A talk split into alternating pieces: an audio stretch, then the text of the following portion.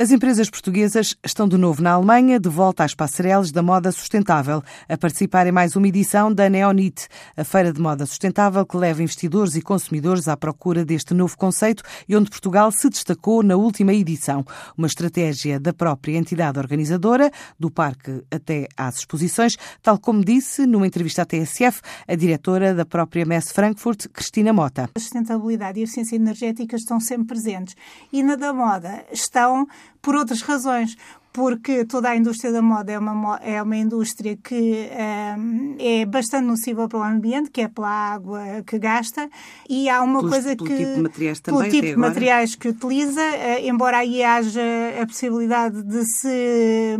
A questão de saber o que é que é sustentável é muito, muito complicada, porque nós pensamos que poliéster é plástico, vai para as microfibras, é comida pelos peixes, mas nós pensamos que um poliéster pode ser produzido com recurso mínimo de água, com poupança de água, reutilização da água, etc., se calhar é mais sustentável do que um algodão orgânico que gasta toneladas de água. Portanto, tudo isto requer neste momento, e digamos que é um tema candente que requer toda uma série de discussão à qual a Messa Frankfurt não se alheia de modo nenhum.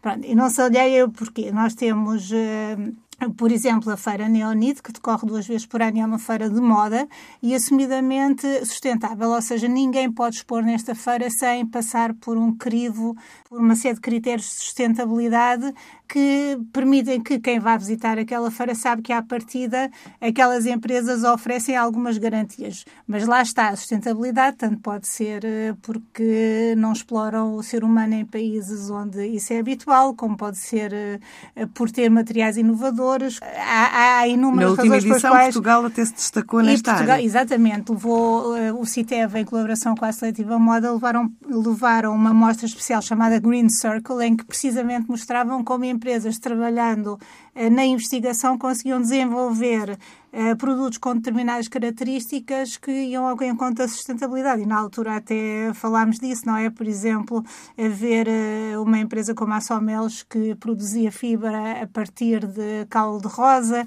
ou outra a partir dos, do mar, por exemplo, a Sampaio, em, em colaboração com a Lumar, um, que desenvolveu uma marca, a Sequel, precisamente a partir dos resíduos do mar. Portanto, de facto, o resultado até é, é um produto que não é degradável, não é? Mas foi buscar o lixo do mar para, para recuperar. E uma questão que se levanta hoje em dia também é, e que se calhar normalmente nós não pensamos quando, enquanto consumidores é o que é que nós fazemos com as coisas que nós compramos.